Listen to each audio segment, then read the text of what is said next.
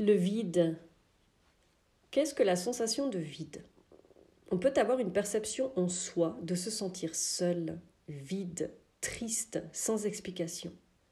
J'ai la vision que le vide est rempli et non réellement vide, et ce qui est confirmé dans la science.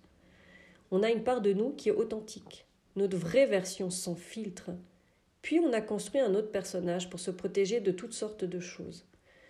Entre les deux, il y a un vide. Et quand je parle des personnages, c'est notre petit, cette illusion, ces masques, et cet adulte que l'on est aujourd'hui.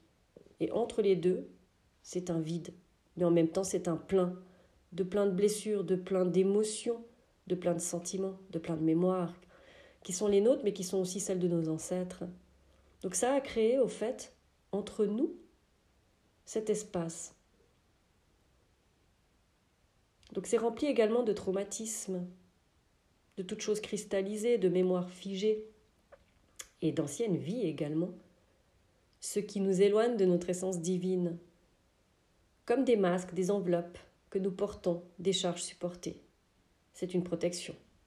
En se délestant de tout cela, on s'allège et se rapproche de notre âme, de notre cœur, et on se retrouve enfin, on se connaît pour de vrai, on approche nos profondeurs, et on ne reste plus juste à la surface, réactif à ce qui se réveille en nous, qui est illusoire et qui ne nous représente pas du tout dans sa vérité et dans son authenticité. Le vide est aussi ce sentiment de se sentir seul, de ressentir de la solitude, justement, de la distance avec le monde extérieur et les autres.